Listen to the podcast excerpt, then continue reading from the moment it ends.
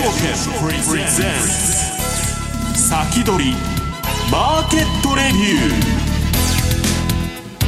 ー皆さんこんにちは。石原潤です。リスナーの皆さんこんにちは。大里清ですここからの時間は2021年最初の楽天証券プレゼンツ先取りマーケットレビューをお届けしていきます。改めましてパーソナリティです。現役ファンドマネージャー石原潤さんです。はいよろしくお願いします。よろしくお願いいたします。石原さんもあのラジオ出ずっぱりみたいでお忙しいですね。4日からあのお宅の社長のあの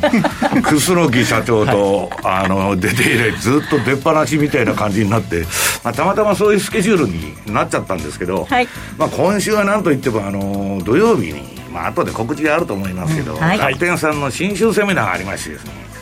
それが終わらないと正月が終わらないという感じで、毎年、うん、でも今年はね私もあの為替相場が動くっちゅうんであのすごく期待してましてまあいろんなレポートが年末私のところに届いてるんですけどね。今年はねちょっと不意打ちクラウドと。あの牛つまずくじゃないけどまあ年こう一あの西暦のね末日1の年ってろくなことがないんですよ。まあだから相場動いてくれたらね、えー、儲かるんでまああのー、なんだっけ。まあ儲かるって損することもありますけど。1の年石原さんは儲ける傾向があるって。あの、ね、そうだし1の年ね私特に2011年はすごくいい年で、その前に損したんですよ、ね、そうなんですね。でなんかね今年はとにかくトレンドが出るんでもトレンドフォローのプログラムを相当まああの整備して今までまあいくつもね MT4 の方に、もうこの2か月ぐらいずっと移管作業やってたんだけどまあその中から厳選してね、えー、今年の相場でまあ、えー、なんだっけ今年の相場をねなんとかあのうまく操縦したいという、ね、波に乗りたいといったところでしょうか、うん、まああとね CFD が、はい。ね、高田さんのところで始まるんで、はい、ようやく。私は MT4 でそれ全部テクニカル使えるわけですから、いや長倉さんも私のために2月から CFD をリリースしてくれる。とそんないいことはないなと。あの客は私一人でいいと。いやそんな話じゃないです。あのそれは冗談ですけどね、はい、あのもうねポートフォリオ営業ってものすごい小さいあの売買単位でできるんでまああの資金力が昔はプロしかできなかった運用が、まあ、個人でもねできるようになったと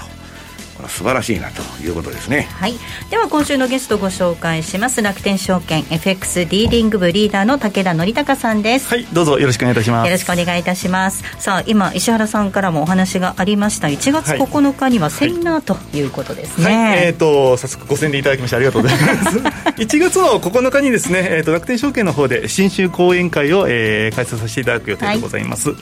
えー、1月の9日の10時からの、えー、開始ということになるんですがその中でですね、えーと、FX の講演会に、えーと、ご参加いただきました。お客様に関しましては、えー、2021年気になる為替相場の行方ということで、えー、著名なアナリスト7名による渾身のはい。そちらの方の、えーと、レポートをですねお配りする予定となっております、えー、こちらの方ぜひ私まだ読んでないんですけどねあのえっ、ー、となんだっけ佐々木さんとかねあの日清の松並さん。はいレポートください私に。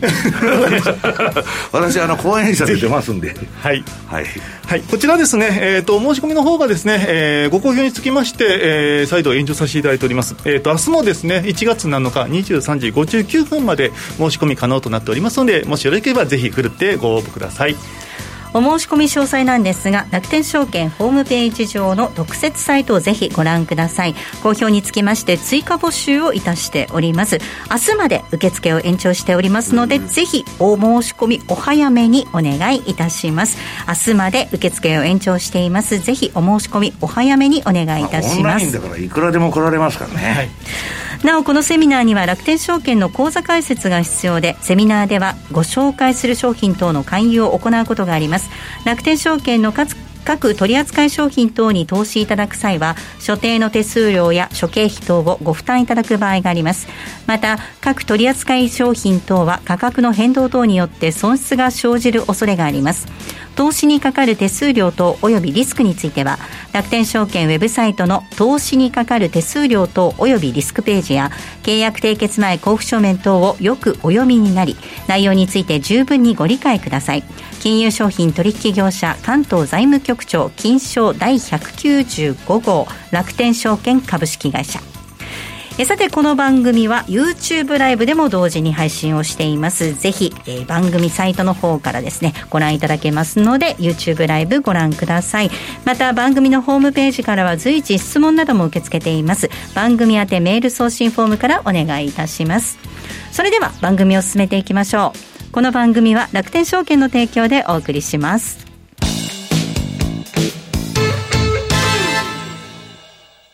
まずは無料で取引体験。楽天 FX のデモ取引を利用してみよう。FX に興味はあるけれど、いきなり実際のお金で取引するのはちょっと、となかなか第一歩が踏み出せないという方は、まずは楽天証券の提供する楽天 FX のデモ取引を利用してみませんか？メールアドレスとニックネームのみの簡単登録で、実際の取引と同じ環境、同じ取引ツールで FX 取引が体験できます。口座開設やデモ取引にかかる費用、取引ツールのご利用はもちろんすべて無料。詳しくは楽天 FX デモ取引で検索。楽天証券の各取扱商品等に投資いただく際は、所定の手数料や諸経費等をご負担いただく場合があります。また、各取扱商品等は価格の変動等によって損失が生じる恐れがあります。投資にかかる手数料等及びリスクについては、楽天証券ウェブサイトの投資にかかる手数料等及びリスクページや、契約締結前交付書面等をよくお読みになり、内容について十分にご理解ください。金融商品取引業者関東財務局長金賞第195号楽天証券株式会社石原淳の相場の肝さあ、それではここでは、現役ファンドマネージャー石原淳さんにこれからの相場の肝について伺っていきたいと思います。石原さん、なんかちょっと、はいあの米債金利の動きなんかも気になるんですけど。なんかね、えっと今日今、金利上がってて、そうなんです。えっとね、私のところ、そう、私のところの1%を超えたとかね、あのね、もうね、中、まあ、この後申しますけどね、はい、中央銀行中、中央銀行っていうのはもう無能な集団で、自分で放火しといて、バブルを起こすと。でそれが、あの、行き過ぎると今度消化してバブル崩壊さすと。グリーンスパンからそれが始まったっていう、ね、もうずっとやっとるだけの話で、でね、あんなもんね、武田さんがやっても、大沢さんがやっても、私がやっても、臨転機回すだけの仕事だから、ね。あの、もともと中央銀行っていうのは皆さん物価の番人でインフレファイターなわけですから、うん、何の仕事もないんですよ。ところがイエレンさんは、この2年間で、ちょっとあの、講演して15分と喋るとですね、アホほど金もらえて、何千万2億以上の収入を上げてるんですから、あんた、違いますよ、本当やめられませんよ、一回やったら。一回中央銀行のね、議長をやるということです、ね、まあそんなことはまあ人のね懐ぐらいなんかどうでもいいと、はい、あのもうあの世まで持っていけないんですから 年も年でしょう、ね、もう、はい、でまあそれはどうでもいいんですけどね、はい、えー、っと年末年始も忘れないうちに言っとこう。まだねラジコのタイムフリーで聞けると思うんでいくつかの番組ね。えー、っと、年末年始相当番組やってまして。音楽番組。あ音楽番組の方はね、えー、っと、ミュージックボヤジャンソロジーつって、あの、えー、例のな楽天 FX の長倉大将が、えー、矢沢の番組を、うん、マリナルとやりまして、はい、で、あと、あの、楠木さんと松崎さん出てきて、またやって、まあいろんな番組はこれでもやってると。それで、えっ、と、私の方は大里さんとなんだっけ、はい、えっ、と、日々の泡というですね、音楽番組やりまして、まあ、これも、えー、ぜひ聞いてくださいと、相場より役に立つと、そんなことはないか。いやいやいや、えー、っとね、いい曲をね、たくさん今回もセレクトしていただいて、えー、まあ、こんなね、コロナだなんだかんだっつって、もうインフォデミックかパンデミックか知りませんけど、うん、まあもうバブル崩壊の序曲が始まったっていう感じで私は見とるんですけどね、この世の中気の持ちようですから、まあまあ、上がっても下がっても儲から何でもいいと。もう今年はドル安で取ったれという話でね。で、まあ、その辺のあの、証券業界の今、楽天証券さんの方のお客さんの動向がどうなってるかということで、え、っと、1月4日に楽天証券の楠木社長が、まあ、あの、マーケットプレイス、あの、正月早々からですね、私も一緒に出たんですけど、えー、それでまあ今年の抱負とかね、お客さんの動向を語られてるんで、まああの、楽天証券さん、まあ、私にとっては、あの、くどいほど言ってますけど、CFD がリリースされるということはね、はい、非常にいいことだなと。まあ、いうことで、で、まあ、早速相場の話に入りますとね、えー、っと、まあ、相場のやり方っていうのは人それぞれで10人十色でいいんですけど、私はね、三十何年超相場やってきてね、要するにね、儲かるやつ、儲かるやつって言ったら言葉悪いけど、儲ける人とも、儲からない人のね、まあ、あれっちゅうのははっきりしてるんですよ。で、単発で儲けるやつはないくらでもまあ、2年とか3年とか、まあ調子良かったり、そんないくらでもいるんです。10年、20年、30年と儲ける人ってね、中にはおるんですよ。毎年のようにいい成績、えー、っと、上げるのと、大きな落ち込みがない、運用成績に。なんでだろうと思って、まあ、私も90年代に運用してて、ぜ、全然勝てないと。ね、私はさっき言った2011年でも、もう今年は俺は勝ったぞと。自信満々であの、会議に行きましたら、海外に。あの、じゃあ、そいつの方が儲けてたっていうね、なんか、あの、話があるんですけど、要するにね、何が違うかというと、その自分の型を持ってる、まず、取引の。でね、私はまあそのシステムも自分でね、もらって持ってるんだけど、怖くてよくやれない。じゃあ自分が作ったやつでないと確信が持てない。で、あの、普通はね、取引やってて、まあ、MacD でも何でもいいですよ。あの、パラボリックでも何でもいいけど、やってて、2、3回相場にやられると、もう、なんでだかな、儲からんやないかと。まあ、普通はやめちゃう。そういうのはね、やっぱ自分で作ってないからなんですよね。で、まあ検証もしてないし、人からこれ儲かるんじゃないかとかね、楽天の武田さんが言ってたからと、石原が言ってたからと。こう自分の血となり肉にはならないんです。で、それはともかくね、投資っていうのは本当にね、長く続けて運用事業としてやっていこうと思ったら、本当規律と忍耐がいる。ルールっていうのは絶対守らないといけない。まあ、ウォーレン・バフェットがね、まあ、システムの大原則といって、とにかく規律とね、ルールを守るということが大事だと。でね、そのどちらかでも欠けてると、投資目標を破壊する可能性があると。でね、まあ、こういう、その、こういうつったらあれだけど、あの、まあ、年初、年末になって、今年の相場どうだか、ああだと。まあ、いろんなメディアで、まあ、テレビの報道をやってるんですけど、あのもコロナと一緒で何言っとんのかわからんなと。もう、あのー、メディアの解説には価値がないと。なこと言って私もラジオ番組やってるんですけど。今言おうかなラジオはね、一応ホットメディアなんです。はい、一応何言っても許される、ええ、テレビは印象操作で、えー、原稿があってこのように言ってくださいと。答えるだけの話なんでね。まあそういうあの、危ない人は呼ばれない、まずあの、武田さんとか大沢さんみたいに何言うか分かんないような人は、番組に呼ばれないはずです。私たちじゃなくて石原さん私のように原稿通り忠実にあのね、言われたことをそのままそれらしく喋る。誰のこと言ってるいう技術が必要なんですよ。誰のこと言ってるんですか？まあね、まあ、価値がないっていうか、見てるだけでも言っとることがアホらしくて、腹が立って血圧が上がるだけだと。私はもうずっとテレビ見なくなって、久しく。いや、ドキュメンタリーとかたまに見るんですよ。一応テレビは持ってますから。NHK の受信料も払ってますし。で、まあね、これは無駄だと。うん、ね。一回も相場やったことないやつがそれらしい話してるわけですから、から聞いたって意味がないと。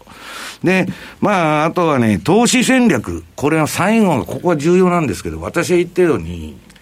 どんなシステムとか、どんな売買手法でも、ずっと儲かるとか、うん、全部当たるやつなんか、このように一つもありません。はい。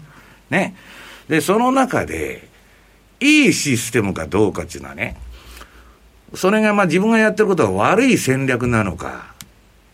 いい戦略なのか、あるいは今儲かってないのは、一時的におかしいだけで長くずっと続けてたら儲かるのかっていう違いが分からないといけないと。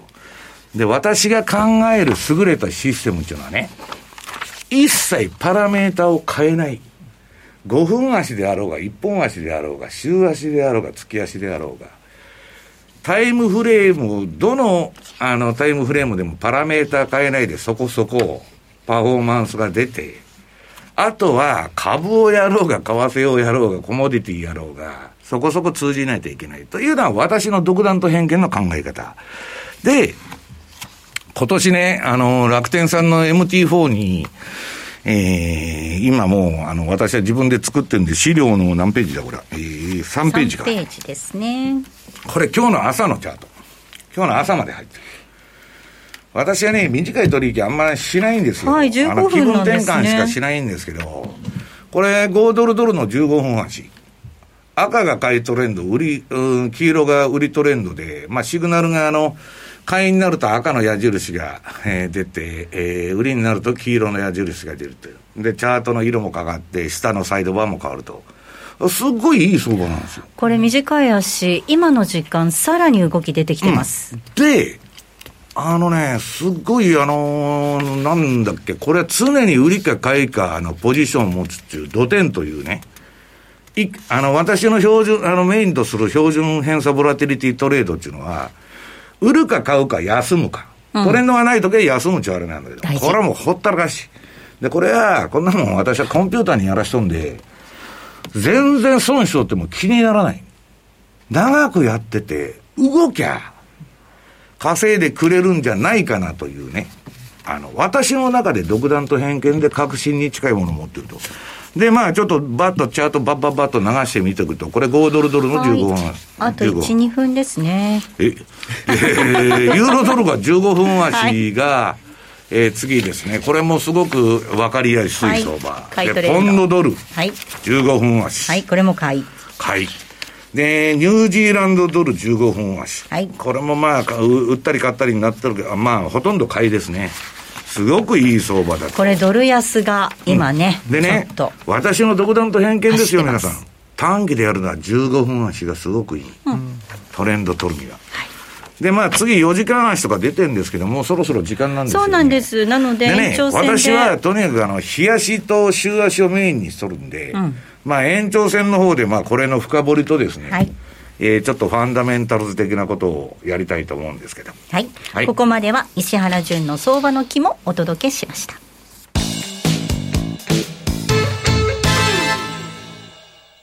まずは無料で取引体験。楽天 FX のデモ取引を利用してみよう。FX に興味はあるけれど、いきなり実際のお金で取引するのはちょっと、と、なかなか第一歩が踏み出せないという方は、まずは楽天証券の提供する楽天 FX のデモ取引を利用してみませんか？メールアドレスとニックネームのみの簡単登録で、実際の取引と同じ環境、同じ取引ツールで、FX 取引が体験できます。口座開設やデモ取引にかかる費用、取引ツールのご利用は、もちろんすべて無料。詳しくは楽天 FX デモ取引で検索。楽天証券の各取扱商品等に投資いただく際は、所定の手数料や諸経費等をご負担いただく場合があります。また、各取扱商品等は価格の変動等によって損失が生じる恐れがあります。投資にかかる手数料等及びリスクについては、楽天証券ウェブサイトの投資にかかる手数料等及びリスクページや、契約締結前交付書面等をよくお読みになり、内容について十分にご理解ください。金融商品取引業者関東財務局長金賞第195号楽天証券株式会社ウィークリーマーケットレビューここからは楽天証券 FX ディーリング部リーダーの武田則隆さんです。よろしくお願いいたします。はい、よろしくお願いいたします。改めましてということになりますが、ちょっとこの時間、本当にドル安がぐぐぐっと進んでいる感じもありますが、武田さん、どんなふうにご覧になってますか、そうですね、もう基本的にはもう昨年末の傾向を引き継いでも、ドル安っていうふうなところ一年中ドル安って言っとるじゃないですか、武田さんも長倉さんも。はい、ここに来てね、だからね、はい、ちょっとね、進んで、おっしゃおっしゃる通り進んでると。そうですね。そこはじゃあ、どこまでドル安、一旦目標にしとくかっていうふうなところの話がもうメインかなというふうに思っております。で、じゃあちょっとそこのところ、もう基本的にはもう冷やしベースで見ていこうかなというふうなところなんですが、ではちょっとまずはじめにドル円から見させていきたいと思います。はい、えっ、と、そうですね、今日現在朝の段階で102円の70付近だったのが、さっき私が出てくる時でだいたい102円の90。今日はちょっと一時的に円安に向かっているものの、まあそうはいえ、まあおね、体制に大きな変化はないかなというようなところに見ております。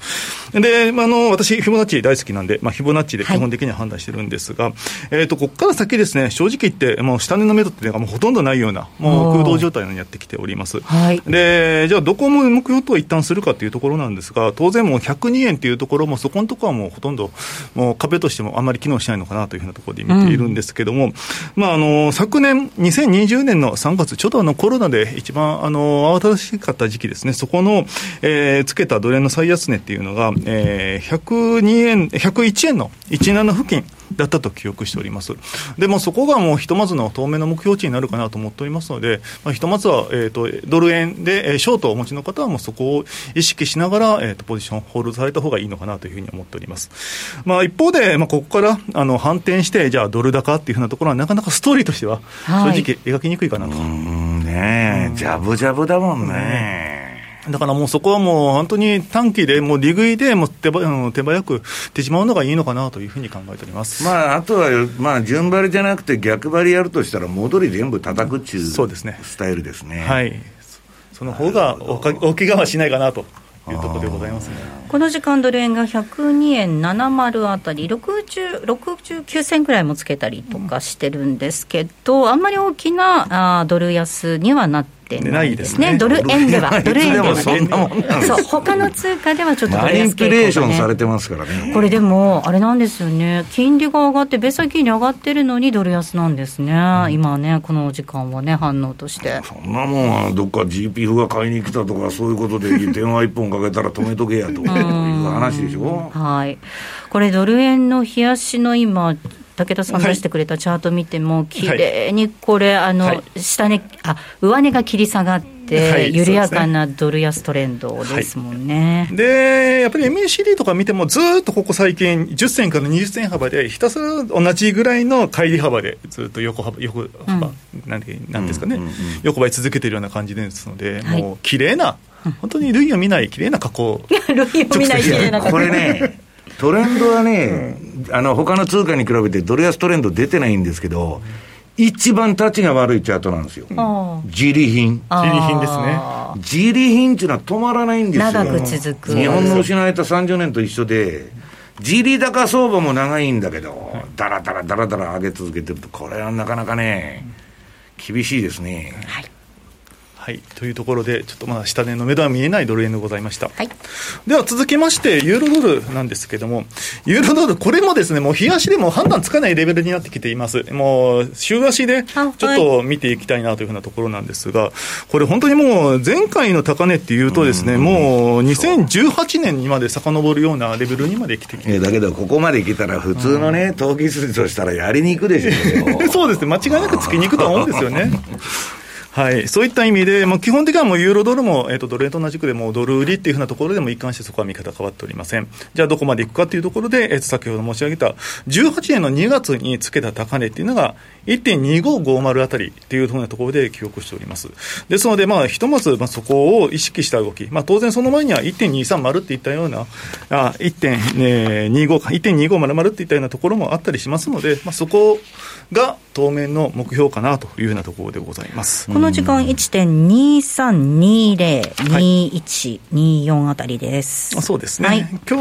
1.23挟みで、まあ、行ったり来たりっていうふうなところで、まあ、朝から見ててもほとんど動きないなとは思っておりますが、はい仕掛けづらいっていうのもあるかもしれないですけども、ここは。まああのなんだジョージアとあと明日6日のね、えトランプのあれがあるんで、はい。まあ、なかなかねちょっとオプション市場では相場動いてないんだけど、オプションの値段は高いんですよ。みんな保険かけてちょっと警戒してるんでね。ええ。はいええはい。